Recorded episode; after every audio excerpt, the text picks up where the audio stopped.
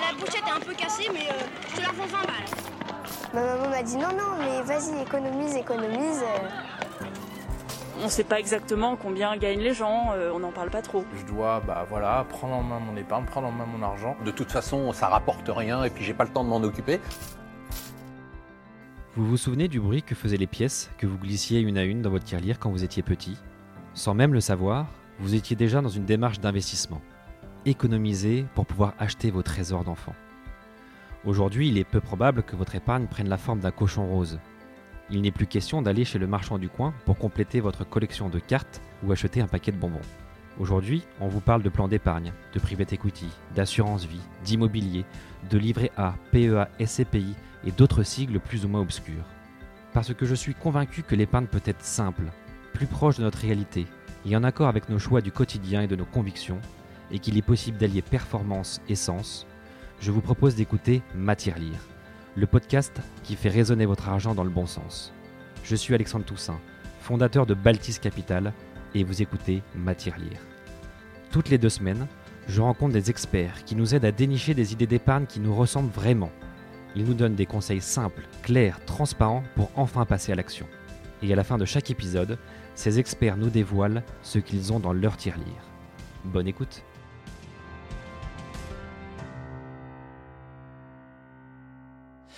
Eh bien, c'est parti pour un nouvel épisode de Matière Lire. On va parler aujourd'hui d'un nouveau sujet passionnant qui est l'investissement dans l'art. Et euh, je suis ravi de recevoir euh, François-Xavier Trancard aujourd'hui. Salut, euh, François-Xavier. Salut. Je suis ravi de t'accueillir dans, dans Matière Lire. merci d'avoir accepté cette invitation et merci de venir nous éclairer sur ce monde passionnant de, de l'art et de l'investissement dans l'art. et avant qu'on commence, j'avais une petite question pour toi. Je voulais savoir si tu étais déjà, toi, un, un artiste. Malheureusement, non, j'ai pas cette, Oh.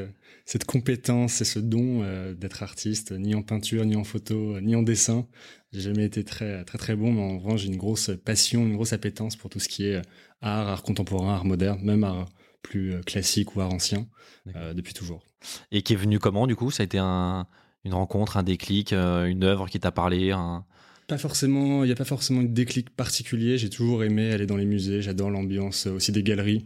Ou euh, quand j'étais petit, d'aller en, sortie au Louvre ou à Orsay. Et petit à petit, euh, se spécialiser un peu plus dans l'art contemporain ou l'art moderne. Et euh, c'est un univers passionnant. D'accord. Euh, ça, sommeillait, ça sommeillait en toi peut-être. Euh, J'aimerais qu'on revienne du coup sur le, sur le mot art, parce que c'est quand même important de recadrer un peu le- les choses.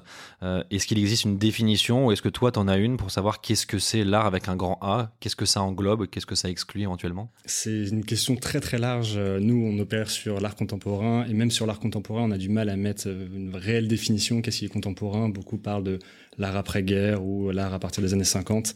Mais du coup, euh, qu'est-ce qu'on fait des Picasso, des premières années Picasso ou de Dali, etc. Donc, c'est toujours compliqué de mettre, euh, mettre on va dire, euh, des, mots, une définition très précise. En tout cas, une œuvre d'art, c'est un peu plus facile à, définir, notamment, par exemple, si je prends de la photo, il va y avoir des éditions limitées, il va y avoir une signature, il va y avoir tout le travail de l'artiste qui va, qui va l'accompagner et qui peut définir une œuvre d'art. Mais en soi, il y a eu plein de concepts autour de ça, on l'a encore vu récemment, mais un ready-made est une œuvre d'art. On, on a vu euh, Duchamp ou même Koons récemment, euh, qui tout peut être une œuvre d'art. Cette, cette bouteille, ce micro peut être une œuvre d'art. À partir du moment où on le présente, on a vu une banane l'année dernière à Basel à Miami qui était exposée en tant qu'œuvre d'art et qui a été vendue euh, 150 000 dollars. Une vraie banane. Une vraie banane qui a été scotchée sur un stand d'une galerie, ça a fait beaucoup parler et beaucoup rire.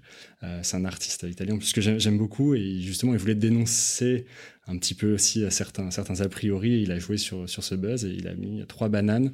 Et en fait vous achetez pas la banane, vous achetez le certificat de l'œuvre. Oui. On en parlera peut-être après sur la définition d'une œuvre d'art, mais c'est aussi un certificat euh, qui prouve que vous êtes propriétaire de cette œuvre et il vous donne juste un petit mode d'emploi pour euh, chez vous remettre euh, la banane avec le scotch gris sur votre mur, ça vaut 150 000 dollars et ça a été vendu.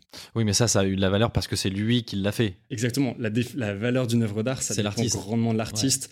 Pendant longtemps, euh, si on prend des, des- des temps, on va dire, un peu plus anciens, il y a évidemment la notoriété de l'artiste, mais il y a aussi il y avait le, le temps de travail, il y avait euh, la, création, la beauté, etc. Aujourd'hui, on est plus sur effectivement des, concepts un peu proches du marketing euh, que vraiment le, le- euh, la compétence technique ou euh, la qualité du dessin, même si ça joue aussi, évidemment, mais euh, il y a plein de choses qui rentrent en compte aujourd'hui.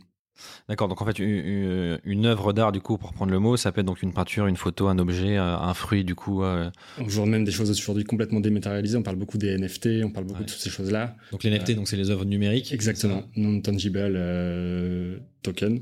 Euh, et du coup, c'est vous achetez, vous pouvez acheter aux États-Unis en ce moment des secondes de matchs de baseball, par exemple. Euh, en France, ça va arriver, c'est certain. Vous pourrez acheter peut-être les trois dernières secondes de la finale de l'Euro 2021. Vous serez propriétaire de ces trois secondes-là et c'est considéré comme une œuvre d'art. Okay. c'est complètement fou, mais euh, voilà, tout peut être une œuvre d'art aujourd'hui. Donc ça se, ça se digitalise, ça va même plus loin, ça se tokenise. Euh, ouais. Même dans l'art, quoi. Euh, et aujourd'hui, donc, si on veut acheter euh, de l'art, donc c'est tous ces objets-là, euh, comment on s'y prend, que ce soit physiquement ou, ou, à travers un site quels sont les différents canaux pour acheter de l'art Alors il y a évidemment tous les canaux physiques, ça va, il y a forcément les galeries, euh, mais il y a des galeries un peu partout. Vous allez dans n'importe quelle ville en France, il y aura une galerie d'art euh, spécialisée plus ou moins sur un médium ou sur une thématique parfois. Euh, ensuite il y a aussi les ateliers des artistes. On peut aller acheter en direct dans les ateliers des artistes. Il y a plein d'ateliers, même dans la rue parfois vous voyez des artistes. Vous pouvez acheter de l'art un peu partout. Et ensuite sur des, démarches un peu plus euh, spécifiques. Vous pouvez aller acheter et enchérir dans les maisons de vente. Il y a les plus connus, Christie's, Sotheby's, mais à Drouot, vous pouvez acheter des œuvres d'art. Et on va dire maintenant le marché, on va dire euh, plus nouveau, plus moderne sur lequel Artspair opère, euh, c'est tout ce qui est online où depuis chez vous, vous pouvez commander des œuvres de vos artistes préférés à n'importe quel prix et vous les faire livrer comme n'importe quel objet, on va dire, comme n'importe quel produit. Ok, donc on, reviendra tout à l'heure hein, sur Artspair, donc la, votre plateforme euh, digitale d'investissement dans, dans l'art et dans l'achat d'art. Euh, si tu vois, je vais chez Drouot ou chez Christie's, je me sens assez rassuré de me dire c'est des belles maisons, a priori les œuvres sont certifiées, sont garanties, sont expertisées, donc je, je suis assez en confiance. Sur les sites, peut-être un peu moins, dans la rue, peut-être un peu moins aussi. Euh, de manière générale, les œuvres, elles sont euh, elles sont certifiées ou enregistrées quelque part pour nous dire que c'est pas des contrefaçons? Ça va dépendre de l'artiste, ça va dépendre de la période aussi. Si vous achetez un, Picasso demain chez Christie's ou euh, même des œuvres d'artistes encore encore vivants euh, comme Banksy, etc. Oui, il y a tout un système d'authentification qui va vous garantir euh, l'authenticité, la certification de l'œuvre. Là, il y a aucun problème. Et parfois, c'est les ayants droit qui vont délivrer un certificat. Parfois, il y a des experts. Même si je sais pas si vous avez vu le documentaire il y a pas longtemps sur le Salvador Mundi, euh, il est passionnant sur sur le Da Vinci euh, qui a été vendu à 400 millions il y a quelques années. Euh, même les experts, ils, étaient pas, ils sont toujours pas d'accord entre eux pour certifier l'œuvre comme un Da Vinci. D'accord. Ouais. Euh, donc c'est toujours compliqué. Mais en tout cas, sur des artistes récents, il y a des catalogues raisonnés, il y a des experts qui sont là pour pour authentifier. Sur des artistes, on va dire vivants euh, ou pas forcément encore cotés, euh, généralement c'est la galerie qui délivre un certificat. Euh, ou l'artiste qui lui-même parfois fait les, ses propres certificats et qui va enregistrer ça dans son catalogue et qui vous garantit que vous êtes propriétaire, que vous avez un titre de propriété grâce au certificat d'une œuvre originale. Mais le certificat, donc on a un numéro de matricule ou un numéro de. Chaque, artiste ou chaque galerie fonctionne un peu différemment. Il y a parfois il y a des numéros. Alors quand c'est des éditions ou des photographies ou même des sculptures en plusieurs exemplaires, il y a un numéro qui est attribué à l'œuvre. C'est généralement signé aussi euh, sur l'œuvre et vous pouvez Il y a des choses un peu plus marrantes. Par exemple, si on reprend euh, Banksy, il a un système qui s'appelle le pest control. Euh, C'est-à-dire que lui, il a fait des faux billets euh, avec les Didi il y a quelques années dessus, des vrais billets de banque. Et en fait, lui, pour vous garantir que vous avez l'œuvre, il déchire le billet en deux. Lui, dans son système pest control, il garde la moitié du billet et vous, vous avez l'autre moitié. Et le jour où vous voulez vendre ou faire authentifier, bah, vous les appelez, ils recollent les deux billets, vous dit ok, vous avez le bon. C'est vrai, et ça, ça, ça, marche. Enfin, ça, ça, ça, ça, marche, ouais, ça marche. Au-delà du marketing, c'est ça peut être un bon moyen. C'est-à-dire qu'il faut absolument avoir l'autre bout pour le vendre. Mais du coup, si on perd ce bout-là, non, je pense que j'ai jamais acheté d'œuvre originale de Banksy, mais il y a, d'autres moyens, à mon avis, de, de le faire expertiser. il y a tout un système où en maison de vente, il y a des experts de toute façon qui viennent et qui euh, s'occupent un petit peu aussi de ces, ces recherches-là pour euh, vous garantir, vous en tant qu'acheteur ou même en tant que vendeur, que vous êtes pas fait avoir. Il y a beaucoup, il y a eu pas mal d'histoires de, de, gens qui pensaient être euh, propriétaires d'une œuvre originale d'un grand artiste et euh, quand ils vont en maison de vente, ils se rendent compte qu'ils se sont fait avoir il y a, il y a des dizaines d'années par des marchands. Ça arrive, ouais. ça peut arriver. D'accord. Comme dans tout, euh, comme dans tout milieu. Ouais, ouais. Ok, donc les œuvres d'art, c'est quand même assez large. On peut en acheter euh, dans des maisons de vente, dans des, euh, un peu dans la rue, sur Internet. Euh, L'idée, c'est de vérifier effectivement qu'elle soit certifiée, validée, ou en tout cas qu'il y ait un, un, espèce de macaron pour dire que c'est une, une œuvre officielle. Je me suis toujours demandé qui sont les, grands collectionneurs d'art aujourd'hui, parce qu'en fait, on, on j'ai l'impression que ça marche un peu opaque. On sait pas trop qui achète quoi. qui sont? Est-ce que c'est des, des, des, grandes familles, des étrangers, des asiatiques, des, des particuliers inconnus? Il y a, y, a, y a tout de il y a de tout. Et euh, j'allais dire, c'est assez marrant, au moment où on enregistre, il y a la bourse de commerce euh, avec euh, la collection Pinot qui vient d'ouvrir. C'est une des réponses. Pinot ou la Fondation Vuitton avec Bernard Arnault font partie des plus grands collectionneurs au monde. À titre, à titre perso, du coup ou- À titre perso, ah, enfin ils achètent à titre perso. Ouais. Après je sais pas. Ouais. la Fondation Vuitton, c'est sous la franchise Vuitton, la collection, la bourse de commerce, c'est Pinot et c'est pas euh, Kering est assez peu présent, je crois, même dans dans la scénographie et tout, c'est beaucoup moins présent que la Fondation Vuitton. Et euh, c'est une réponse assez euh, assez précise. Mais là, on parle de montants colossaux, de collections de plusieurs dizaines de milliers d'œuvres. Euh, pour moi, ça fait partie des deux plus grands collectionneurs actuellement sur l'art contemporain. Après, il y a plein de collectionneurs qui restent très très secrets. Typiquement, tout à l'heure, je parlais du, Salvador Mundi Da Vinci. On pense que c'est le, prince MBS d'Arabie Saoudite qui a mis les 400 millions de dollars ou 450 millions de dollars. Personne ne sait parce que, comme, comme, comme tu disais tout à l'heure, c'est un marché assez opaque. Et quand on atteint certaines sommes, certains, euh, certains artistes, euh, c'est euh, c'est un peu secret. Et est-ce que ces grands collectionneurs sont aussi les grands investisseurs? Est-ce qu'on peut, est-ce qu'un collectionneur est investisseur et inversement, ou c'est deux mondes un peu parallèles? Je pense que hum, si on prend l'exemple des deux, des deux que j'ai- pu citer au, au- au début, c'est à- d'abord une passion. Je pense que c'est des, des gens qui sont passionnés. Et ensuite, effectivement, il y a, il y a évidemment un degré d'investissement.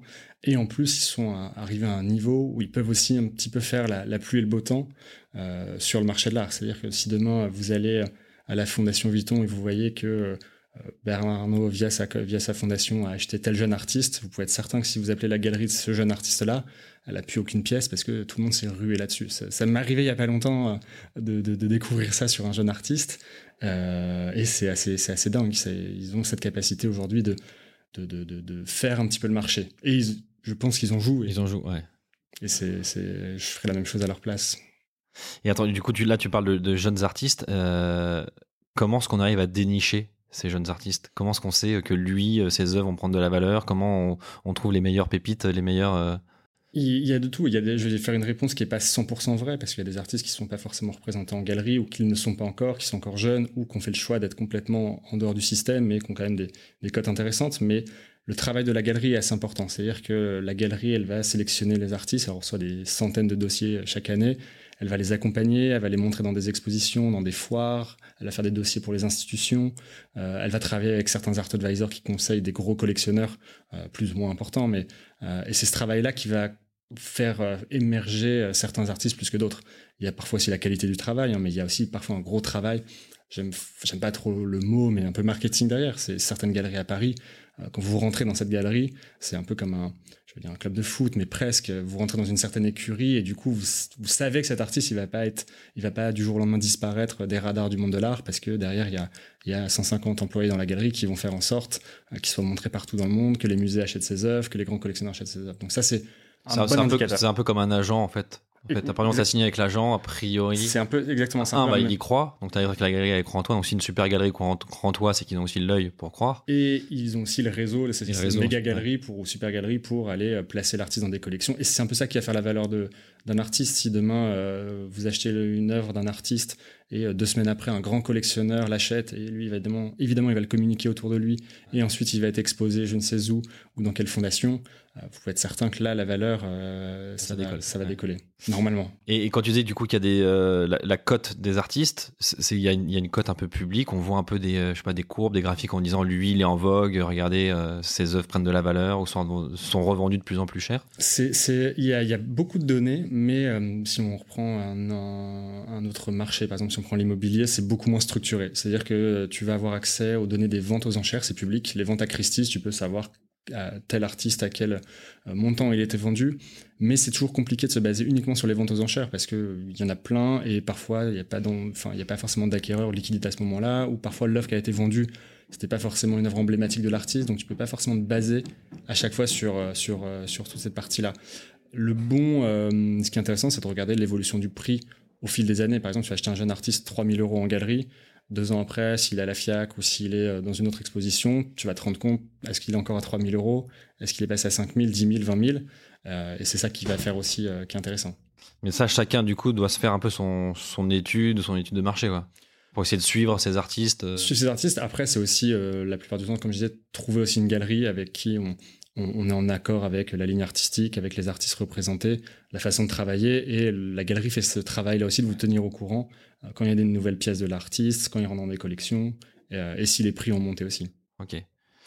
Je propose qu'on rentre un petit peu dans, les chiffres, le côté un peu plus technique. Euh, tu parlais de l'immobilier tout à l'heure.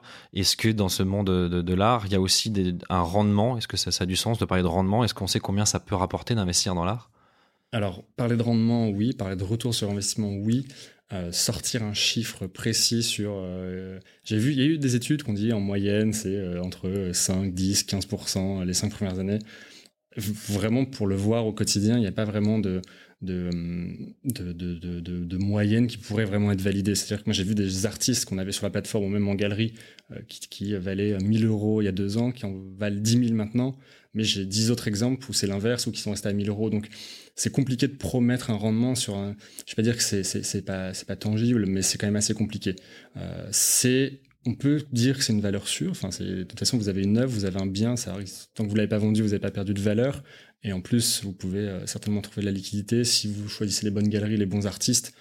Normalement, euh, jamais vous perdrez la totalité de, votre mise. Donc, c'est une valeur sûre, c'est une valeur aussi un peu refuge. Toi, tu considères que c'est une valeur refuge au même titre justement que, que, l'or, que l'immobilier pour certains? Bah, un, des, un des constats, c'est pas moi qui le dis, mais par exemple, si on le voit avec ce qui s'est passé là pendant depuis le début de la pandémie, les investissements, on, avait je me rappelle en mars 2020, quand euh, même nous, à titre perso, on a eu un peu peur de dire les gens vont être confinés chez eux, il y a une pandémie mondiale, personne ne va acheter de l'art. On sort de notre meilleure année de tous les temps, et c'est vrai pour beaucoup de galeries, c'est vrai pour beaucoup de maisons de vente. Euh, les gens ont eu le temps, plus d'argent aussi, euh, plus d'économies à investir, et paradoxalement, la plupart des acteurs du monde de l'art ont souffert parce que c'était fermé, le monde de la culture a souffert, mais il y en a beaucoup qui nous disent, en fait, on a continué à vendre par différents canaux. Il y a eu de nouvelles choses qui ont, émergé, mais euh, il n'y a pas eu un arrêt net. Et, pour moi, c'est une bonne, un bon indicateur de dire que dans une crise comme ça, il n'y a pas eu il a pas eu un stop euh, des achats d'art. Et là, ça repart euh, comme avant. Ouais, c'est un bon indicateur pour savoir effectivement si c'est une valeur refuge ou pas. Donc en gros, si je résume, le, rendement, c'est compliqué de le dire. Euh, ça peut varier à 5, 7, 10% éventuellement. Mais voir, on peut aussi faire. C'est un peu comme les startups. Il y en a une sur 10 qui réussit, on en parle, mais on parle pas des 9 autres. Donc c'est peut-être un peu le même principe. Potentiellement, pendant des, pandémies, des grandes crises, euh, les gens continuent à investir, donc on peut estimer que ça peut être un peu du refuge parce que c'est du matériel, parce que c'est du, c'est du concret. Euh, et du coup, si on parle après du, prix de l'œuvre, comment est-ce qu'on définit un prix? Est-ce que c'est l'artiste qui a une répercussion sur le prix de son œuvre ou est-ce que c'est un peu euh, en fonction de, je sais pas, de, critères rationnels ou, euh, ou autres? Un peu, des deux. Il y a, pendant longtemps, on définissait le, prix des œuvres d'art en fonction de, de la, déjà la taille, le format va rentrer en compte. un dessin de 50 par 50, ça va pas être le même prix qu'une peinture de 3 par 3 euh, du même artiste.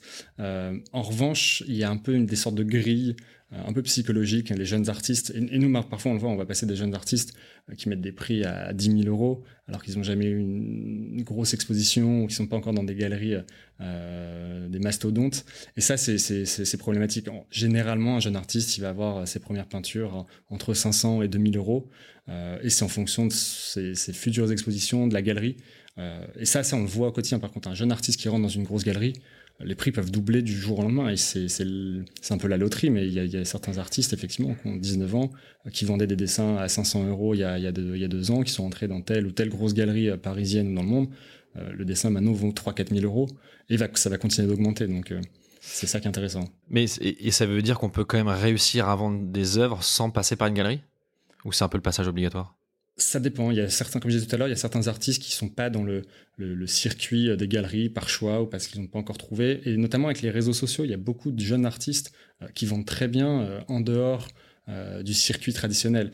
La galerie, pour moi, c'est quand même, et c'est pour ça que nous on travaille exclusivement avec des galeries. la galerie, c'est quand même une sorte de gage de qualité. C'est plus un, label où vous savez que le, le galeriste va faire ce travail de soutenir l'artiste, le montrer, le présenter, d'ouvrir son réseau. généralement, les bonnes galeries sont en contact avec toutes les institutions publiques ou privées. Et, ça, un artiste tout seul, c'est plus compliqué euh, d'aller se vendre auprès de, auprès de tous ces acteurs. Ok. Moi, ce qui me semble un peu compliqué dans ce, monde d'investissement dans l'art, c'est que euh, ça me paraît très subjectif. Et j'ai l'impression que le prix, euh, tu auras des personnes. Autant quand avant, avant qu'on lance l'enregistrement, on parlait des parkings. Pour moi, un parking, c'est rationnel. A priori, tout le monde est prêt à l'acheter au même prix. Quoi. Le, le- un tableau, il y en a un qui peut avoir un coup de cœur, se dire euh, il vaut 3000, mais moi je suis prêt à monter jusqu'à 10 000 parce que j'ai un gros coup de foudre pour ce tableau-là. Donc je suis prêt à mettre beaucoup plus. Euh, alors c'est pas trop le cas des parkings et de trucs plus rationnels, mais c'est du coup comment est-ce qu'on fait, que- comment l'ar- l'artiste, là je me mets dans la peau d'un jeune artiste, comment on fait pour trouver cette bonne personne qu'on va réussir à toucher pour dire attends, euh, je vais te séduire avec mon œuvre et tu vas, tu vas prêt à, c'est- à- c'est compliqué. hein. C'est euh, comme tu dis un peu toutes les startups. Je pense qu'il y a une énorme part de chance. Après, il y a certains certains circuits, on va dire. Euh, un peu classiques, les, les artistes ou les jeunes artistes qui sortent d'écoles d'art euh, peuvent participer à des concours, il y a des sessions de repérage, il y a certains salons qui sont dédiés à la jeune création où euh, les galeristes, marchands, etc. vont faire un peu leur marché, leur, leur, leur, on va dire leur scouting euh, d'artistes. Donc il y a, il y a quand même, c'est assez codifié, il y a quand même des choses à, faire pour se, se, faire euh, repérer et représenter. Et après, c'est un peu comme n'importe quelle carrière. Ouais, on parlait des agents, mais si vous êtes un jeune artiste, vous voulez trop produire parce que vous voulez absolument vendre énormément. euh, votre galerie va peut-être vous dire aussi, ok, c'est pas ma, c'est pas ma politique. euh, retourne, euh, retourne faire du chiffre. Nous, on veut petit à petit te, te mettre dans des bonnes collections. Il y a certaines choses à respecter. Enfin, On va même créer un peu de rareté justement pour. Complètement, il y a, il y a certains, il y a certains, et mais c'est, ça marche. Moi, je, je sais qu'il y a certains artistes, je- les galeries ont des listes d'attente. Je pense que j'aurais jamais, j'aurais jamais mon, mon œuvre ou j'aurais jamais accès à ça parce qu'ils ont réussi à créer cette rareté. L'artiste va produire 15 tableaux par an. Chaque, tous les ans, la galerie va doubler les prix parce qu'il y a toujours la demande et qu'il a plein d'expositions. Et vous, vous êtes 150e sur la liste d'attente. Et le jour où on vous appelle, euh, c'est euh, cette œuvre-là. Vous dégainer quoi. ouais. vous choisissez même pas l'œuvre, c'est on a ça de dispo et si vous dites non, vous passez votre tour parce qu'il y a derrière il y a 50 collectionneurs qui sont prêts à mettre euh, parfois des grandes sommes même moins, mais même sur des jeunes artistes ça existe. Donc en fait l'artiste effectivement euh, avec un peu de chance ou être au bon endroit au bon moment, il arrive à bien vendre. Après l'autre système qui peut être mis en place donc c'est les enchères. Donc là euh, on fixe un prix je pense de départ ou un prix de prix minimum, euh, peut-être un prix de réserve aussi minimum. Euh, ça c'est une bonne façon aussi de, pousser un peu le prix au, maximum. Alors sur les enchères, c'est ce qu'on appelle le, second marché. Généralement, effectivement, ça va être des Christie's Sotheby's qui vont revendre des artistes. On, entend toujours dans les médias les grosses ventes à New York ou même à Paris ou à Londres d'artistes ultra connus. ça s'appelle d'artistes modernes, comme comme il y a pas longtemps, il y a eu un un, un Monet qui a été vendu, mais même des, Banksy ou même des artistes un peu moins connus comme Cause, etc., qui explosent des records.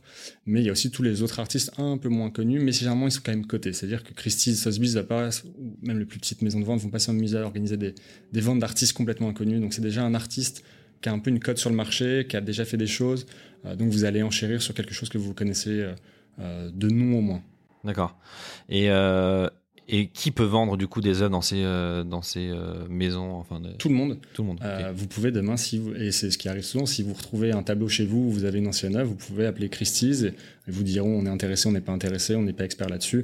Je parle de Christie's, mais il y, en a plein d'autres. Il y en a des plus petites aussi. Parfois, c'est sur certaines qui sont spécialisées sur certains médiums, je dis en tout cas sur l'art africain ou sur le design, etc. Mais c'est, c'est aujourd'hui, c'est la revente d'œuvres, elle passe par là. Ok. Donc eux pareil ont des experts. Ouais. Ils valident l'œuvre et après ensuite elle est mise en vente. euh, Soit ils la, soit ils la mettent en vente euh, dans les prochaines ventes. Parfois, il y a aussi des, des, des thématiques. C'est-à-dire que typiquement, si vous avez une œuvre de street art, euh, certaines maisons ont une vente par an de street art. Donc, euh, vous, vous serez peut-être intégré au catalogue euh, de la vente street art. Et ensuite, à, à l'inverse, en tant que, euh, que curieux ou, euh, ou investisseur ou passionné, je peux aller dans une salle de vente facilement, c'est ouvert à tout le monde. C'est ouvert à tout le monde euh, la, plupart du temps. Alors, les grosses ventes, il y a, souvent la queue, il y a souvent les, grands collectionneurs qui sont invités, etc. Mais vous pouvez aller chez Christie's à une vente, comme vous pouvez aller dans une galerie. Mais c'est vrai, c'est vrai que ça, on est parfaitement conscient et, et on en reparlera peut-être après. Mais il peut y avoir un, ça peut être impressionnant de rentrer dans ce monde, euh, mais c'est, c'est fascinant d'aller voir une, une vente, euh, une vente aux enchères à Christie's. C'est pas très loin, c'est euh, de Matignon. Mais euh, ou même de regarder en ligne, c'est, enfin, la plupart des grosses ventes un peu blockbuster à New York, et vous pouvez aller sur euh, quand c'est Christie's Live ou Sotheby's pour leur faire de la pub aussi, et vous regardez ça sur votre ordinateur, et c'est, c'est fascinant de voir les montants s'envoler. Ouais. Vraiment, le documentaire sur le Da Vinci, où vous voyez la scène où le tableau est à 100 millions, ils sont déjà super contents 100 millions, et là ça monte de 50 millions à 50 millions. C'est complètement fou euh, euh, d'assister à ça et de voir ça. Il y a tout un, tout un environnement. Et en vrai, c'est sympa, c'est, pas du tout froid. C'est, euh, parfois les gens applaudissent, parfois tout le monde est content, c'est, marrant. Et puis parfois il y a des, petites guéguerres entre collectionneurs dans la salle. Enfin, c'est, c'est un show. Ouais, bah c'est ouais, c'est un show, c'est une ambiance, il faut aller voir. Et je pense qu'en fait, en plus, entre ceux qui enchérissent pour de vrai, pour le coup, euh, ils doivent se connaître entre eux, j'imagine. Donc ça doit créer un peu un. Ce qui est fou, c'est que la plupart, enfin sur les très grosses ventes, hein, sur les petites ventes, je pense qu'ils se connaissent et il y a certains, ils vont se disputer, mais sur les grosses ventes, les, les, les personnes sont même pas là, sont parfois par téléphone, représentées par téléphone. Et c'est pour ça que beaucoup de fois on ne sait pas qui a acheté quoi parce qu'on sait le prix, mais on ne sait pas qui était au bout du téléphone et il y a un secret professionnel. Et ça, c'est assez, assez fou. Ouais, bah il faut, c'est une, bonne indication déjà. Allons voir, parce que c'est vrai que moi je me suis dit que j'avais peut-être pas accès, j'aurais peut-être pas le droit de rentrer parce que je j'ai pas de référent, j'ai pas de CV dans l'art, donc on va peut-être me recaler à l'entrée. Mais c'est bon, bon à savoir qu'on peut aller. Euh, vous pouvez aller voir des et Drouot qui est pas très long non plus. Vous pouvez aller. Euh, il y en a, il y a des ventes toutes les semaines. Euh, faut, je pense qu'il faut juste s'inscrire maintenant avec, le, Covid et compagnie, mais je sais que ça a repris ou ça reprend bientôt. et vous pouvez y aller. Il y a des ventes de tout. Hein. Il y a des ventes de timbres, il y a des ventes de de bande dessinée, il y a des ventes euh, d'art, euh, et c'est toujours marrant. C'est un truc à faire à Paris, en tout cas, de s'inscrire à une vente aux enchères. Ok, bah écoute, on note, on note tout ça. Euh, et si on va rentrer un peu du coup là sur sur Artspur, euh, vous du coup vous avez pris le pari un peu euh, pas inverse, mais en tout cas parallèle en disant on va essayer de digitaliser ce monde-là. Euh, donc pas du tout de, de salles de vente, d'ambiance, etc., de gens qui applaudissent, mais peut-être une facilité pour investir. Est-ce que tu peux nous juste nous présenter un peu déjà cette plateforme, comment elle fonctionne et ce qu'on y trouve? Ouais. Alors nous on a lancé Artspur en 2013. Euh, on est une place de marché pour galeries d'art exclusivement, c'est-à-dire qu'on travaille avec des galeries du monde entier et chaque galerie vient mettre en ligne son stock d'œuvres, son stock d'artistes, et n'importe quel amateur d'art, initié ou non, euh, peut venir acheter, comme n'importe quel site e-commerce, euh, son œuvre euh, et se la faire livrer. si on a lancé, si on a lancé Artspur, c'est un peu pour répondre à ce qu'on disait juste avant, pour enlever certains, certains blocages, parfois psychologiques, parfois géographiques. On n'a pas tous la chance d'être dans des grandes villes. La plupart des galeries sont quand même concentrées dans les grandes villes. On n'a pas tous la chance de pouvoir aller à New York ou Londres voir les galeries euh, de, de, Brooklyn ou, euh, ou du sud de Londres. Donc c'était pour ça un petit peu. C'était pour se dire, euh, nous on veut toucher un nouveau public. On est persuadé que la plupart des gens s'intéressent à l'art. J'y crois pas. je crois que tout le monde a une appétence pour l'art ou une certaine forme d'art. Euh, donc c'est ça qu'on voulait répondre. Mais beaucoup de gens autour de nous nous disaient non mais j'ai pas envie d'aller en galerie, c'est froid, il y a pas les prix, je connais pas les artistes, je vais passer pour un débile si je je connais pas telle ou telle œuvre. Et, c'est vrai même moi encore aujourd'hui dans certaines expos, on a toujours l'impression d'être un peu ça, peut être un peu froid, ça peut être impressionnant. Et on voulait lever euh, tout ça et beaucoup par le démocratiser. J'aime pas trop ça parce que, comme on disait, tu peux aller librement chez Christie's, tu peux rentrer dans une galerie, tu peux aller au musée. En France, c'est gratuit, il n'y a pas de problème là-dessus. Euh, mais c'est plus décomplexé. Euh, c'est-à-dire que euh, on avait des gens autour de nous, dans les amis de nos parents, des gens, des amis qui commençaient à bien gagner leur vie aussi, qui nous disaient bah, moi j'aimerais bien acheter une œuvre d'art, je sais absolument pas euh, où aller, il y a plein de galeries, je sais pas trop en plus ce que j'aime, à qui je vais demander conseil. Et nous on s'est dit ok il y a un truc à faire parce que sur internet t'es chez toi, t'enlèves toute la pression on dire sociale que tu peux avoir, t'as le nom des artistes, on s'est battu pour que t'aies les prix, t'as toutes les informations sur l'œuvre tu as la biographie de l'artiste, le travail de la galerie, où est-ce qu'il a exposé, dans quelle foire, dans quelle expo. Est-ce que c'est un artiste qui est déjà exceptionnel? Est-ce que c'est un jeune talent? En quelle année il est né? Donc tu as tous les éléments chez toi pour, euh, pour déjà te faire une idée, pour décider. Et après, euh, c'est euh, la magie d'Internet. Les gens, les gens peuvent se faire livrer, avoir l'œuvre chez eux, la renvoyer si ça va pas. Et nous, on agit vraiment un peu comme un tiers de confiance, un peu comme Airbnb ou Booking sur les hôtels et les appartements. On est là pour que tout se passe bien et que l'acheteur final, le collectionneur final, j'aime pas trop parler de collectionneur quand quelqu'un achète juste une œuvre euh, parce qu'il a eu un coup de cœur, mais euh, on va dire l'utilisateur final euh, est rassuré et tout s'est bien passé et il a acheté sa première œuvre et tout tout s'est passé. Génial. Du coup, donc exclusivement des galeries. Donc ça veut dire qu'en fait, euh, vous faites des partenariats avec des galeries qui exposent les œuvres qu'elles veulent ou toutes les toutes les œuvres de leur galerie? C'est quoi C'est Elles ont la totale liberté. Euh, okay. On a des galeries qui mettent l'intégralité de leur stock. On a des galeries qui mettent euh, une partie de leur artiste seulement. On a des galeries avec 3000 œuvres sur la plateforme, d'autres avec 5. Enfin, il n'y a pas vraiment de d'engagement. Après, nous on est là pour leur leur faire jouer le jeu. Et elles se sont rendues compte aussi avec euh, les différents confinements, les fermetures des galeries, qu'en fait Internet c'était un relais euh, assez assez dingue pour elles. Et nous, notre promesse de départ, c'était on n'avait pas la volonté de venir cannibaliser euh, les collectionneurs existants, les gens qui se rendent déjà en galerie ou en maison de vente. Ça, le, circuit traditionnel va continuer à fonctionner. C'était vraiment de leur apporter un public nouveau, pas que des et pas que des jeunes, pas que des euh, euh, jeunes trentenaires, etc. Mais il y avait plein de gens et on le voit aujourd'hui nous dans nos utilisateurs, on a plein de gens de 60 ans, 70 ans euh, qui achètent sur sur Artspur. Euh, parce qu'ils sont à l'autre bout du monde et ils ont craqué pour une œuvre qui est, euh, qui est dans le sud de la France, ou parce qu'ils ne sont pas forcément à l'aise, ou ils n'ont pas forcément l'envie d'aller dans la galerie pour, pour découvrir le travail de l'artiste. Et les œuvres du coup qui sont qui vous sont confiées par les les galeries, elles sont exclusives ou elles peuvent être elles sont aussi vendues en même temps dans la galerie? Elles sont vendues en même temps à la galerie, elles peuvent. Euh, et la seule, le seul engagement, et c'est contractualisé, c'est le même prix en galerie que, que, que sur Artsper. C'est-à-dire que si vous allez dans une galerie qu'une œuvre est à 5000 euros, sur Artsper, elle sera à 5000 euros. Ok, et donc ça, c'est la galerie qui fixe C'est la galerie qui fixe le prix. donc obligatoirement, elle vous donne un prix. Quoi. Ok. On a tous les prix sur toutes les œuvres. Et après ça, vous, vous faites euh, votre étude ou votre euh, analyse pour savoir si le prix est juste, si l'œuvre, un, si l'œuvre est certifiée, et deux, si le prix est juste Ouais, il y a tout un travail de, déjà de modération. Euh, nous, on n'accepte pas les œuvres si vous n'avez pas des bonnes photos, de, enfin des photos HD ou euh, où on peut comprendre l'œuvre. On est sur du digital, même si on, vend euh, des sculptures ou des choses parfois des installations un peu complexes, faut comprendre l'œuvre. Ensuite, toutes les informations techniques, euh, que ça soit clair pour l'utilisateur, donc tout doit être rempli. Ensuite, la certification. Euh, nous, on fait pas mal de modération sur ça, donc le certificat doit être fourni en amont. La facture aussi, on, la galerie doit être en capacité de faire une facture sur cette œuvre-là. Et on a quelques, quelques, par exemple, éditeurs ou quelques euh, types d'œuvres qu'on va blacklister. Typiquement, des œuvres éditées à 1000 exemplaires, on n'en veut pas parce qu'on estime que nous, que c'est pas forcément de l'art. Une œuvre qui est pas signée par l'artiste, une œuvre qui est pas numérotée. Il y a certains critères qui éliminent automatiquement certaines œuvres. Et euh, on parlait de tout à l'heure de, contrefaçon sur des artistes un peu plus modernes on sait qu'il y a des, certains éditeurs d'édition, de print, euh, qui sont un peu, un peu border et que nous, on blacklist par sécurité. D'accord. Donc on est bien d'accord que si moi j'ai j'ai fait une peinture chez moi avec mon pinceau, je peux pas venir la vendre sur Asper. Sauf, sauf si demain t'es représenté par une galerie. Ou alors que je passe par une galerie avant quoi. Donc, Sauf si t'es représenté par une galerie. D'accord. Et ça c'est pas dans les tuyaux de commercialiser en direct, c'est trop compliqué? On, on, y a toujours réfléchi parce que euh, pour le coup on est contacté euh, quotidiennement par des artistes qui sont pas encore en galerie et parfois il y a des choses absolument géniales. Euh, on y réfléchit sur du jeune artiste, on en parlait tout à l'heure pour aussi offrir peut-être un service, mais ce serait plus un service aux galeries.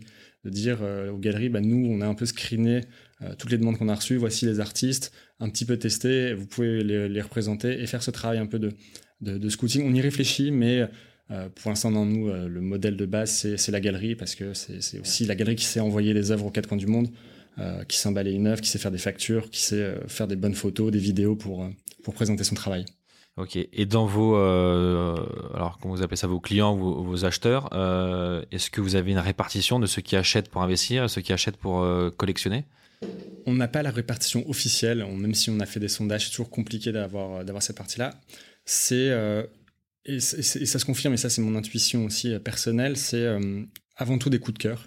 Il y a quand même, euh, mais même dans les gros collectionneurs, je connais assez peu de gens qui ont acheté des œuvres uniquement pour le côté euh, euh, spéculatif ou parce qu'on leur a dit d'acheter ça. Il y a quand même toujours un minimum d'affect dans la décision. Donc ça, c'est le cas chez nous et on le voit.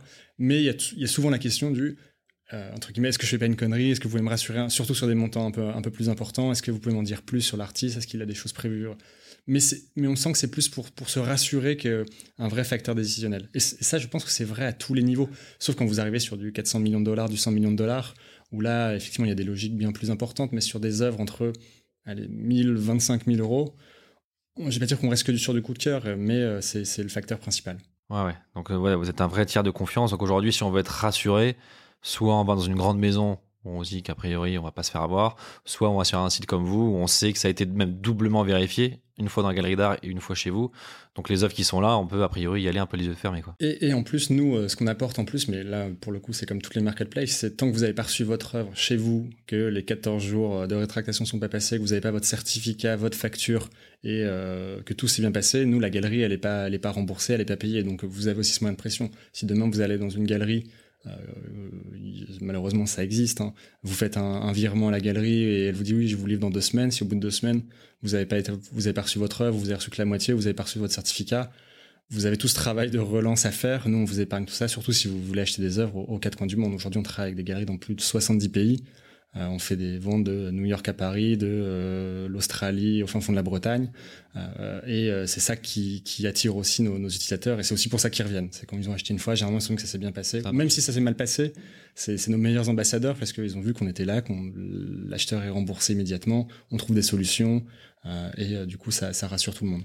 Et qu'est-ce qu'on trouve comme, comme œuvre d'art, du coup, sur, sur Artspur? De tout. Mais, la seule chose qu'on ne fait pas aujourd'hui, c'est tout ce qui est vidéo, parce que déjà, c'est un marché qui est qui est de niche, qui est pas forcément très accessible et surtout en ligne, qui est difficilement, pour le coup, représenté. Même ça a peut-être évolué avec tout ce qui se passe, mais c'est compliqué de vendre de la vidéo déjà en physique et nous sur, sur le net ça serait compliqué. Mais euh, vous avez du dessin, des éditions, de la peinture, de la sculpture, de la photographie. Et euh, nous quand on s'est lancé, c'est assez marrant, personne n'y croyait euh, en 2013-2012 qu'on pouvait vendre en ligne des œuvres à 4, 5, 10, 15, même plus milliers d'euros. c'est quoi votre record du coup en termes de prix? La, plus, la plus grosse commande, elle est, c'est plusieurs œuvres.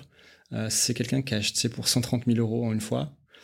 Euh, et la plus l'œuvre la plus chère, c'est une autre commande, c'est quelqu'un qui a acheté euh, une, peinture à 92 000 euros. C'est malheureusement ça arrive pas tous les jours, mais euh, c'est assez c'est assez dingue. Surtout quand vous voyez la transaction passer, que la personne met sa carte bleue comme vous sur un site de, de, fringues classique, c'est assez c'est assez déroutant. mais mais ouais, on se rend compte qu'il n'y a, pas de limite. Il y a des personnes. et, le panier moyen, il a tendance à grossir? Pour avoir une tendance euh, Un peu. Euh, globalement, il reste aux alentours des 2000 euros. Euh, mais parce qu'on a une grosse croissance sur le volume, on fait de plus en plus de. En, en, volume brut, on fait de plus en plus de transactions à plus de 2000 euros et des ventes à 5000, etc. Mais la vraie croissance aujourd'hui, elle est sur le segment 1000-2000. parce que sur du, du néophyte, c'est les, montants un peu, un peu classiques et, c'est là-dessus où, on progresse pas mal en ce moment. Mais on, on, voit aussi une belle croissance un peu moins forte, mais sur des paniers à 10, 15, 20 000 euros. Euh, qui arrivent qui arrive régulièrement. Ok, parce que justement dans, ce podcast, on s'intéresse aux finances personnelles euh, pour pouvoir passer à l'action. Donc là, on a bien planté le décor. Je pense qu'on a bien compris un peu le fonctionnement, la certification, où est-ce qu'on peut acheter. Euh, si justement on veut passer à l'action, euh, si par exemple on, prend un exemple, euh, je vais prendre par exemple quelqu'un que tu connais, donc Victor Daluin, euh, qui nous a mis en contact et qu'on salue d'ailleurs, qui nous écoute certainement. on va dire que Victor veut passer à l'action. Il veut, il a bien compris. il s'est fait une conviction sur l'art. Il se dit euh, je veux, je veux commencer à m'y mettre. Euh, concrètement, déjà, à partir de combien il peut euh, investir Une œuvre d'art au minimum, ça a un prix? Ça, Sur Artspur, il y a des choses à 150 euros, 200 euros, 300 euros. vous pouvez commencer, je dirais, à quelques centaines d'euros. En dessous de 150, 200 euros, c'est un peu plus compliqué, vous savez, des multiples. Mais ça peut être des choses qui vont être, qui vont se collectionner, hein, et puis il n'y a pas de, il a pas forcément de soucis, les premières photos, les premiers dessins, c'est généralement c'est 500, 500, 600 euros. Euh, pour si on est dans une démarche un petit peu de, de soutenir un jeune artiste et euh, voir aussi comment ça évolue, ouais, je dirais à partir de 500, 600 euros. Ok, donc là on se connecte sur euh, artspur.com, j'imagine. Euh, on se crée un compte et ensuite on, vous avez quoi? Vous avez classé les œuvres en fonction de des époques, en fonction de de tout. C'est ça que nous on a voulu permettre à l'utilisateur, c'est on, s'adresse aussi bien à la personne qui sait exactement ce qu'elle va chercher. Si vous cherchez un artiste, vous allez taper, vous allez trouver l'artiste et les œuvres qu'on a. Si vous cherchez un courant, un mouvement, vous allez trouver. Mais si vous cherchez une œuvre rouge euh, de format carré à moins de 500 euros avec euh, pour thème, euh, n'importe quoi, vois une photo derrière un enfant sur une voiture, vous allez pouvoir trouver aussi. on a mis tous les critères de recherche classiques sur sur sur Artsper pour permettre à l'utilisateur peu importe ce qu'ils recherchent. Et on a des gens qui, si on, par exemple, le filtre couleur, tout le monde au début se moquait un peu de nous en disant mais personne va chercher une œuvre d'art. Euh, j'ai un canapé bleu, je veux une, je veux une peinture rouge. Ça existe, donc pourquoi pas le proposer? Il y a des gens euh, qui naviguent comme ça. Ok, donc en fonction de soit d'une conviction, soit d'une idée, ou alors euh, en tant que touriste. Décorative un peu aussi. On, on, se balade sur, sur, le site, on peut investir en quelques centaines d'euros euh, si on veut pour commencer, ensuite un, un, peu plus. Euh, et ensuite concrètement, euh, une fois qu'on a sélectionné l'œuvre, c'est un peu comme, c'est vraiment comme du, du transaction. On le met dans son panier. On ajoute au panier, vous mettez l'adresse, vous payez par carte bleue, par virement, par PayPal. vous recevez un mail de confirmation. Vous, vous, avez la notification que la galerie est en train de préparer l'œuvre, que la galerie a envoyé l'œuvre. Vous recevez l'œuvre chez vous. Vous avez, contrairement à quand vous achetez en physique, 15 jours de, de c'est la loi, 15 hein, jours de rétractation. Donc vous pouvez entre guillemets, essayer l'œuvre chez vous euh, pour voir si ça plaît. Parfois, on a, le cas hein, de, gens qui font des cadeaux et qui nous disent bon, finalement, euh, je me suis un peu trompé euh, sur les goûts et les, couleurs. Donc, vous avez 15 jours pour changer d'avis et au bout des 15 jours, l'œuvre est à vous. Vous avez reçu votre certificat par mail et normalement dans, le colis. Et si tout est OK, bah, il n'y a plus qu'à profiter. Je précise juste, s'il y en a qui sont en live en train d'aller sur le site, attendez encore un petit peu, on a un petit cadeau, un petit code promo à la, à la fin du podcast qu'on vous indiquera. Pour, pour Victor. Voilà, exactement pour Victor. Attends de cliquer euh, avant de cliquer sur valider quoi. Euh, donc ensuite vous vous occupez euh, donc de l'emballage, de la livraison directement donc chez la quel, où est-ce qu'on a potentiellement si on habite au bout du monde, on peut se faire livrer au bout du monde? Ouais. Alors nous, nous, à Artspur, on s'occupe de pas grand-chose. J'aurais pas dire ça, mais euh, c'est la galerie vraiment qui gère. Encore une fois, on s'est basé sur les galeries. Ah, pour que l'œuvre elle est jamais chez vous quoi Nous, on a zéro stock, zéro logiciel. On est vraiment l'intermédiaire et euh, parce que la galerie a l'habitude de travailler avec ses transporteurs. Euh, c'est pas le même transporteur pour envoyer une œuvre de Paris à Toulouse que de Paris à, à Tombouctou. Donc la galerie est vraiment spécialisée dans, dans ça et nous, on est juste là pour suivre et vous êtes notifié en temps réel et nous, on intervient en cas de problème. Euh, les, les problèmes peuvent être multiples. On- si l'œuvre est bloquée en douane, on va, on va avoir une notification. Donc on a, on a tout un une équipe service client qui va prendre le relais. Si l'œuvre est arrivée, ça arrive malheureusement. Vous pouvez avoir un cadre qui arrive un petit peu fissuré ou s'il manque un document, euh, on a une équipe qui prend le relais pour vous assurer que tout se passe bien et que vous n'avez rien à faire. Euh, on ne va pas vous demander, vous avez déjà acheté une œuvre d'art sur Internet, on ne va pas vous demander d'aller appeler Ouais. les douanes ou euh, d'aller réparer un cadre fissuré. Mais c'est pas la galerie non plus, quoi. C'est, c'est vous. Euh, et par exemple, donc si moi je vois une œuvre euh, qui est à New York, par exemple, donc qui est, qui est dans une galerie d'art à New York, euh, les frais de livraison sont à ma charge. Les frais sont indiqués sur le site. Ils sont indiqués. Généralement, ça représente quoi Je sais pas, sur un, un New York Paris. euh, Ça, ça va dépendre de plein de choses. Typiquement, euh, sur une photo, elle peut être envoyée roulée, donc ça, ça va pas être, ça va pas être. un, euh, la galerie le renseigne à l'avance. Par contre, sur une sculpture en, bronze à 70 kilos, ça peut être un peu plus élevé. Après, nous, on fait en sorte, généralement sur des montants assez élevés, il y a aussi des galeries qui offrent les frais de livraison. On a pas mal d'œuvres où vous verrez que les frais de livraison sont offerts en fonction de votre destination. Et quand vous arrivez sur le site, nous, on va détecter euh, euh, que tu es en France. Donc, sur la fiche de chaque œuvre, on t'indiquera les prix de livraison pour la France. Et nous, on sait déjà que l'œuvre euh, elle vient des États-Unis ou euh, du sud de la France, donc c'est déjà, c'est déjà, il n'y a pas de mauvaise surprise là-dessus. Ok. Une autre question que je, que je me pose, c'est une fois que l'œuvre est arrivée chez, chez nous, est-ce qu'il faut la fa- la- l'assurer? Est-ce que ça s'assure des œuvres? Ça, ça dépend du montant, faut se renseigner. Parfois, c'est pris en compte dans votre assurance civile classique. Ça va dépendre vraiment les montants. Euh, si vous êtes sur des œuvres à quelques milliers d'euros, il n'y a pas forcément besoin. Euh, si vous êtes sur des œuvres à des dizaines, voire des centaines de milliers, ouais, vaut mieux, vaut mieux, vaut mieux les déclarer et les assurer. Ok. Et ça, il y a des assurances. euh, Il y, a, il y a des assureurs spécialisés et il y a aussi des assureurs classiques euh, qui euh, euh, peuvent vous offrir, euh, je cherche le mot, une extension euh, sur votre assurance. Ok, très clair. Pour ceux qui ont des œuvres d'art à plusieurs euh, dizaines ou centaines de milliers d'euros, n'e- n'oubliez pas de vous faire assurer. Euh, donc ok, on va dire que Victor a trouvé son œuvre, il se l'est fait livrer, elle est chez lui. Euh, Dix ans après, il veut la revendre. Donc là, même s'il l'a acheté par votre canal, il peut pas la revendre directement. hein. Hein. Aujourd'hui, non, on réfléchit, euh, on réfléchit à offrir peut-être une liquidité à terme sur, sur les acheteurs d'Artspar parce que c'est un vrai sujet. C'est pas forcément des gens qui veulent, euh, c'est pas forcément dans une logique de plus-value, mais plus de liquidité. C'est ce qu'on a constaté quand on a sondé nos, anciens acheteurs d'il y a quelques années. C'est se dire, bah, en fait, cette œuvre-là, je m'en suis un petit peu lassé, entre guillemets. Euh, J'aimerais bien, entre guillemets, l'échanger. Euh, et euh, du coup la remettre en vente. Qu'est-ce que, où est-ce que je peux aller? Nous, alors on conseille. Il y a pas mal de, on a parlé des maisons de vente. Il y a parfois les galeries qui acceptent de reprendre euh, certaines œuvres. Vous pouvez la mettre en vente sur d'autres sites. hein, sur, il y a des œuvres d'art parfois qui passent sur eBay, etc. Euh, mais il y a, il y a, c'est là-dessus où on travaille en ce moment de réfléchir à comment on peut offrir une deuxième vie entre guillemets sur sur certaines œuvres. Ouais, il faudra un certificat Artspur avec un A derrière en disant. Aujourd'hui, notre seul, notre seul problème, il est un peu là. C'est sur la, la, la certification, de se dire est-ce que l'œuvre de, de Victor dans 10 ans, est-ce que c'est la vraie œuvre? Est-ce que c'est celle qu'il a vraiment achetée chez nous? Ouais. Ou il, il s'est pas amusé, connaissant Victor, à la, à la copier euh, chez lui pour essayer de la, la revendre? Ok. Donc on va dire qu'il il a, ok, il contacte une, une galerie pour la revendre. Euh, donc la même chose en fonction du prix, en fonction de l'artiste, en fonction de sa cote, il arrive à la vendre. On va dire qu'il a acheté euh, 1000 euros l'œuvre, qu'il arrive à la revendre 3000 euros. Euh, comment est-ce qu'il est fiscalisé là-dessus? Alors, sur toutes les. le- Jusqu'à 5000 euros, il y a zéro, euh, zéro taxe sur les plus-values. Et après, c'est le système classique de euh, taxation. Donc, il y a soit vous prenez un. un vous êtes taxé sur la plus-value. Euh, le taux est de 10, entre 17 et 19. Ok. Ou soit c'est euh, un, un forfait sur le prix total de la vente et c'est aux alentours des 6%. Ok. Donc quand tu Jusqu'à 5000 euros, vous payez rien. Et- Vous avez acheté une œuvre 500 euros, vous la revendez 4000. Euh, Il n'y a, rien à faire. donc les 5000 euros, c'est le prix de l'œuvre, hein, c'est pas le montant de la plus-value. Non, c'est le prix de l'œuvre. C'est le prix de l'œuvre. Ok. Donc euh, tant que Ok, donc d'où l'intérêt d'acheter des œuvres peut-être à 1000, 2000 pour les, les revendre, entre guillemets. euh, Après, il y a des, il y a un- je pourrais vous donner le nom d'artistes qui sont passés euh, de 2000 à 10 000 euros euh, très rapidement. Donc, euh, après, euh, voilà. Après, il y a des, il y a aussi certaines, certaines artistes ou certaines galeries, vous pouvez vous arranger aussi pour, entre guillemets, faire un, pas du troc, mais quand des galeries reprennent des œuvres, les échanger euh, sur une œuvre de ce montant-là qui pourra peut-être prendre encore plus de valeur. Et après, quand vous êtes un grand collectionneur, il y a des systèmes de port franc et compagnie. Ouais, après, je pense qu'il y a Pour éviter, euh, Ouais. Ok, en tout cas, j'achète une œuvre 1000 euros, je la revends 4000 euros, j'ai zéro impôt. Mm. Rien à déclarer, quoi. Rien du tout. Même pas à déclarer, quoi. Enfin, rien à. Pas besoin. Rien du tout. Ok, très clair.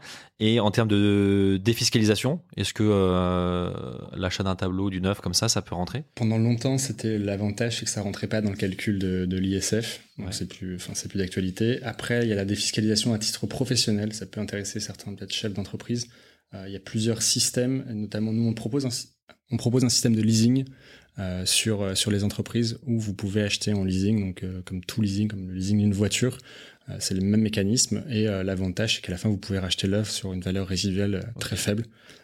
Et tout est expliqué pareil sur, sur si vous allez sur Artspur, vous pouvez voir Mais ça faut être une entreprise. faut être une entreprise. Et il y a certaines entreprises qui sont pas éligibles, il faut avoir un certain, un certain chiffre, il faut pas que ça dépasse un, un certain pourcentage du chiffre d'affaires. C'est assez bien expliqué, il y a, il y a des acteurs qui on travaille, c'est pas Artsper qui va vous financer sur leasing, on a des partenaires extérieurs qui vous accompagnent, qui prennent le relais. Et c'est euh, c'est un bon moyen aussi de se constituer une collection via son entreprise, parce que mettre de l'art dans les bureaux, c'est génial. Euh, et si in fine vous êtes propriétaire euh, de l'œuvre, c'est encore mieux. Ouais, bah alors on le voit dans le bureau dans lequel on est, il y a des tableaux, il y a quelques œuvres. C'est vrai que c'est assez sympa et c'est euh, euh, et tout le monde en profite du coup. Euh, ok, donc certification, ok, euh, rendement, ok, euh, le site, ok, la fiscalité. Et après ça, en termes de risque, on dit toujours que tout investissement, euh, dans tout investissement, il y a un risque. Quels sont les risques d'investir dans une œuvre d'art? Le risque, c'est que euh, l'artiste disparaisse des radars. Quand je dis disparaisse des radars, c'est euh, qu'il arrête sa carrière, il soit plus du tout représenté. Ça arrive, hein, il y a des artistes, je ne sais pas donner de nom parce qu'il y en a qui sont en train de rebondir, mais il y a eu des artistes très connus euh, d'art contemporain qui avaient atteint des dizaines et des dizaines de millions. Et euh, il y a eu un bad buzz, il y a eu euh, l'artiste finalement qui a été d'être représenté, euh, d'être représenté par certaines galeries et du coup sa cote a été divisée par deux. C'est arrivé, c'est arrivé récemment et ça arrivera encore. Donc c'est le seul risque, il est là. Ok. Et est-ce qu'il y a des points de, de vigilance quand, on, quand on achète? Est-ce qu'il y a des choses vraiment, des pièges à éviter par exemple? Je dirais le piège, c'est vraiment se renseigner sur l'avenir un peu de l'artiste, voir est-ce qu'il y a des choses de prévues. Euh, a... et, surtout, c'est- triste, mais ce côté rareté. Euh, si euh, une œuvre est disponible depuis trois ans dans la galerie de cet artiste-là, enfin, en vrai, si, si vous appréciez cette œuvre, si vous avez eu un coup de cœur, achetez-la. Enfin, si ça vous parle vraiment, c'est pas juste le, délire financier, mais en tout cas, si l'œuvre est là depuis longtemps ou si toute l'exposition n'est pas vendue depuis, depuis trois mois ou depuis un an, il faut peut-être se poser des questions sur est-ce que c'est un bon investissement? Si on est dans une logique d'investissement, après, si vous avez eu un flash ou si l'œuvre vous a provoqué certaines émotions, euh, faut pas, faut pas non plus se poser trop de questions. Ouais, d'où l'investissement plus euh, passion plaisir avant euh, euh, avant le financier quoi. J'ai lu en préparant ce podcast que euh, parce que vous disiez vous étiez plus dans l'art contemporain euh, qui dit que le l'art classique est moins risqué. Pareil, est-ce que c'est est-ce que c'est vrai? Est-ce que c'est comment ça s'explique? C'est c'est pas forcément, euh, c'est pas moins risqué. Je dirais que c'est un peu plus euh, codifié. On a un peu plus de recul. Euh, les artistes, euh, euh, certains artistes, on a parlé tout à Da Vinci, mais des artistes un peu plus classiques, effectivement, sont, encore présents, sont dans l'actualité. Il y a des expositions. Et, voilà, mais je suis pas, très d'accord avec ça parce qu'il y a aussi des effets de mode. Il y a certains artistes, je pense qu'il y a 20-30 ans, on, parlait d'eux ou qui ont eu des expositions à l'époque et qui sont complètement ont disparu des radars et d'autres qui reviennent aussi un petit peu à la mode en ce moment. Donc il y a des, cycles sur et dans l'art contemporain c'est pareil. hein. il y a certains suffit que telle ou telle fondation, musée fasse une exposition euh, rétrospective sur un artiste pour voir. Même nous chez on le voit. Il y a eu l'année dernière il y a eu une exposition sur euh, Vasarely. On n'a jamais vendu autant d'éditions de Vasarely que pendant l'expo au Centre Pompidou euh, parce qu'il y a, y a un effet un peu mode, les médias en parlent. euh, et, voilà, mais je dirais pas que c'est moins risqué. C'est juste que c'est un peu plus euh, un peu plus large, un peu plus, un peu moins codifié. Euh, dans l'art contemporain. Euh, on dit aussi souvent que dans, dans tout investissement, il faut diversifier. Euh, si je veux diversifier dans le monde de, l'investissement de, la- de- dans l'art, euh, est-ce que comment je peux faire? Est-ce que c'est art, art contemporain, art classique, photo, culture euh, Euh, je, je dirais que c'est peut-être plus en euh, euh, si on parle de risque, etc., peut-être euh, effectivement une partie sur des jeunes artistes. Ouais. Euh, faire un peu un pari, euh, c'est comme on disait tout à l'heure, sur, euh, pour faire peut-être un parallèle avec la, la bourse ou l'investissement dans les startups. Euh, il y a certaines startups un peu early stage, où, comme on disait tout à l'heure, il y en a 9 sur 10 qui vont se planter, une qui va marcher. Donc là, c'est peut-être un peu pareil, c'est faire un pari sur quelques jeunes artistes. Et après, en revanche, comme en bourse, investir sur des artistes qui sont déjà présents, qui sont déjà cotés. Et, encore une fois, il y a des différentes façons aussi d'acheter des œuvres d'artistes connus. si vous prenez un artiste qui est, qui est encore dans l'actualité, avec ce qu'il a fait à la Tour Eiffel JR, il y a ces photos originales qui sont vendues à la galerie Perrotin et dans d'autres galeries et euh, qui sont pas forcément euh, accessibles, on va dire, à, tes auditeurs euh, sur le segment dont on parlait tout à l'heure. En revanche, il y a tout le marché des éditions et des prints. Il fait des éditions en 60 exemplaires, 50 exemplaires, qui sont déjà dans des prix plus 1500, 2000 euros. Et c'est aussi un moyen d'acheter des, grands noms. il y a un vrai marché sur l'édition et, et, qui prend de la valeur dans les, depuis, depuis quelques années. Donc, Ouais, j'alterne. Je, c'est pas forcément dire je vais prendre de la sculpture et de la photographie, euh, mais plus se dire je vais prendre des jeunes artistes. Enfin, en tout cas, moi, c'est ce que je ferais. Il y a des gens qui feraient différemment, mais plus se dire euh, quelques jeunes artistes parce qu'on a un coup de cœur, on trouve ça génial et on, y croit, et aussi quelques artistes incontournables du marché. Ouais, donc artistes cotés, artistes non cotés et artistes coup de cœur, quoi. Voilà, ouais, exactement. Super. Euh, écoute, je te propose qu'on passe à la, la, traditionnelle minute de Lucie. Euh, Lucie qui est euh, euh, qui, est curieux et qui euh, a décidé de reprendre son épargne et ses investissements en main, qui a une petite question pour toi. Tout à fait, même euh, deux. Bonjour François-Xavier. Bonjour. ma première question, donc c'est un cas pratique. donc là, je suis sur Arsper, peinture, mettons, j'achète une œuvre street art, j'achète Winnie Luxury de Daru. Daru. Donc c'est Winnie l'ourson qui est en train de fumer un cigare. Super, je l'achète. L'œuvre est livrée chez moi. Je pars euh, boire un verre en terrasse maintenant qu'elles sont réouvertes et je rentre chez moi et Winnie l'ourson a été dérobé. J'ai toujours le certificat. Est-ce qu'il me protège Est-ce qu'il me sert à prouver quelque chose Et côté euh, voleur, est-ce que lui peut euh, revendre Winnie, aller voir le peintre, la galerie peut-être, et le revendre? Alors, il y a deux. Euh, je vais répondre à la première question. La première, si tu as encore le certificat et même la facture, de toute façon, la galerie aura forcément un double. Euh, nous, on a aussi un historique, c'est-à-dire que quand la galerie upload son, son, certificat, nous aussi, on a une copie quelque part. Donc, on arrive à retracer et on arrivera à dire c'est bien Lucie qui a acheté euh, Winnie l'ourson avec son cigare, il n'y a aucun problème là-dessus. Le voleur de son côté, et même le certificat, la facture va te servir, à mon avis, pour l'assurance et aussi pour voir avec la galerie et surtout le déclarer à la galerie et à l'artiste que cette œuvre-là a été volée pour dans un second temps, comme tu disais, éviter la, revente. Mais la personne qui va essayer de revendre cette œuvre, soit va le revendre dans un cercle euh, privé euh, où elle va avoir un acheteur, mais l'acheteur n'aura pas son certificat, et surtout l'artiste sera au courant. Au bout d'un moment, ça, arrive, ça arrive sur des, œuvres très chères, et bizarrement, on arrive toujours à les retrouver. Il y a tout un, tout un système, il y a toute une équipe. Euh, et nous, ça nous est déjà arrivé qu'on soit contacté euh, pour, par des artistes pour nous prévenir qu'effectivement, il y avait des, soit des faux, soit des œuvres qui avaient été volées euh, par des marchands, certaines galeries qui essaient de les remettre en vente. Et, il y a toute une brigade en France et même en Europe euh, qui gère tout le recel de, biens culturels. Et c'est pas juste, quand on parle de biens culturels, c'est pas juste des choses anciennes, c'est aussi ce genre de, choses. Donc non, non, t'es es protégé. Même s'il avait pris le certificat avec, à partir du moment où l'artiste, la galerie et tout le monde est notifié que l'œuvre a disparu ou a été dérobée, euh, ça, ça n'arrivera pas. Et même des, ce qui est assez marrant, c'est si je prends un exemple qui est un peu plus complexe, c'est les œuvres de street art. On a parlé, bah, Banksy avait la porte du Bataclan qu'il avait peint, qui avait été dérobée euh, il y a quoi, il y a deux ans. Et pour le coup, il n'y a pas de certificat, c'est-à-dire que là, le mec est venu, il a pris la porte, c'est un Banksy, ça vaut plusieurs centaines, voire millions de, dollars, et elle a fini par être retrouvée en Italie parce que invendable, personne peut acheter ça. Ou en France, il y a aussi tous les Invaders, toutes les petites mosaïques euh, de Space Invaders qui se font dérober, mais lui, il a tout un système pour euh, dès qu'il y en a une qui a été arrachée dans la rue à Paris, il est notifié parce qu'il a une armée de fans euh, qui le notifie. Il a tout un système pour dire ok celle-là euh, elle n'existe plus. Ouais voilà c'est blacklisté donc non non on est on est protégé euh, sur tout ça. D'accord donc bien penser à, à, communiquer. Et deuxième cas pratique du coup moi je, je peins le le week-end et, et, le soir parfois à mes heures perdues.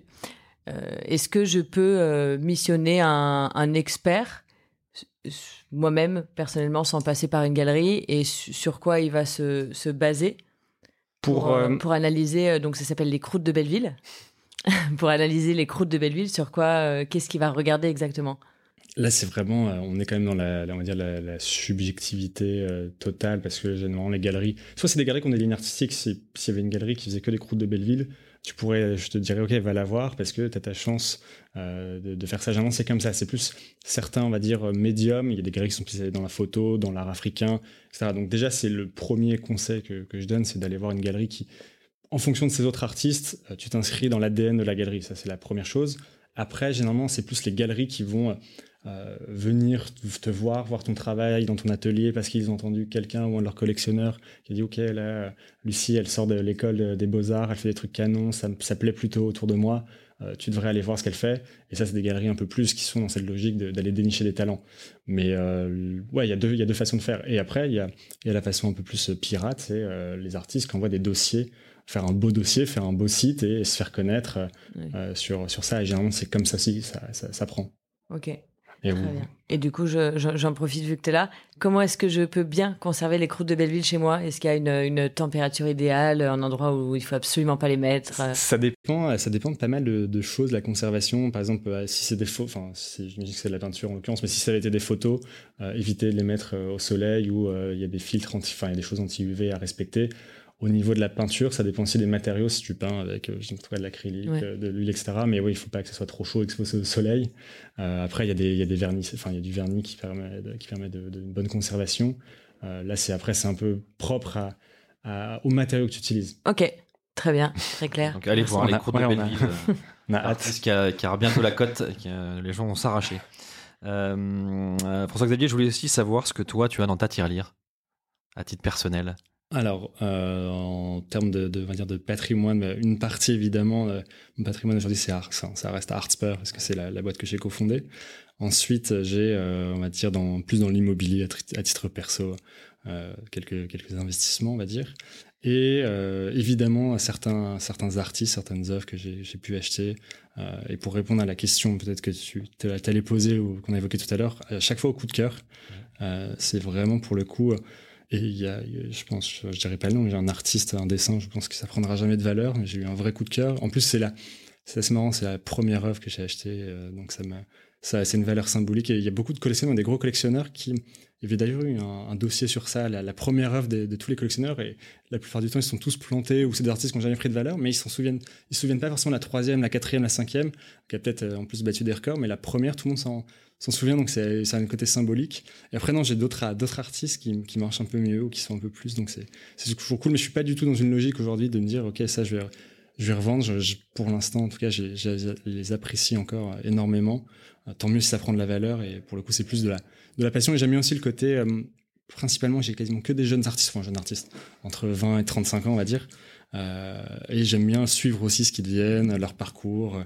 Euh, c'est toujours intéressant de me retourner à une exposition, c'est ça qui est fascinant. Ouais, en tout cas, dans ta spécialité de l'art, tu, tu mises plus sur le coup de cœur et, le, et la passion que Ouais. sur l'investissement euh, Et aussi, euh, après, j'ai quelques galeries que j'apprécie énormément et du coup, je suis. Et généralement, quand on parlait tout à l'heure d'ADN des galeries, généralement, s'il y a un artiste dans une galerie qui vous plaît, d'un point de vue même du style et de, de- de l'ambiance, les autres artistes de la galerie, généralement, vous touchent aussi. Ok. Et c'est quoi pour toi un, un investissement qui a du sens? C'est une, ça, c'est une très vaste question parce que ça peut être. euh, Non, je, pense que c'est un investissement où euh, vous vous retrouvez euh, humainement et qui est basé aussi sur certaines valeurs. Quand je dis soutenir un artiste, c'est pas moi qui vais soutenir directement l'artiste, c'est pas forcément que moi qui vais entre guillemets le faire vivre. C'est pas, ça serait, très prétentieux de dire ça, mais le côté de, dire ok, en achetant une œuvre d'art, si je prends l'exemple de, de- de l'art en l'occurrence, c'est bah, vous permettez à un artiste de vivre de sa passion, de continuer à créer. Et ça, je trouve ça, je trouve ça génial de de, pouvoir faire ça ou de dire j'ai participé à ça ou parce que j'ai acheté cette œuvre il y a deux ans derrière il a pu avoir cette exposition même si c'est que 1% de cet achat c'est ça qui est, qui est génial. Et c'est plus l'humain avant tout euh, en tout cas pour l'œuvre pour l'œuvre d'art. Après si c'est de manière plus générale ouais faut qu'il surtout aujourd'hui il faut qu'il y ait un sens euh, ça peut être euh, en termes écologiques en termes social aussi. C'est c'est ça qui, qui va plus m'intéresser que la plus-value pure Donc avoir un impact et en fait, en achetant une l'œuvre d'un d'un artiste, on peut avoir un impact sur lui en fait et sur éventuellement sa carrière ou son. euh, un- ça reste, ça reste Indirect, hein, c'est mais- indirect. Et parfois, parfois c'est, je pense que des grands euh, collectionneurs ou des collectionneurs un peu plus importants, et même sur des jeunes artistes, euh, soutiennent réellement des, des c'est, le mot mécène est peut-être un peu fort, mais il y a des, des, des collectionneurs qui sont pas du tout des, des noms qu'on qu'on entend dans les médias, que moi j'ai pu rencontrer, et qui soutiennent des artistes depuis 15 ans, à chaque exposition achètent un tableau parce qu'ils adorent ce qu'ils font, et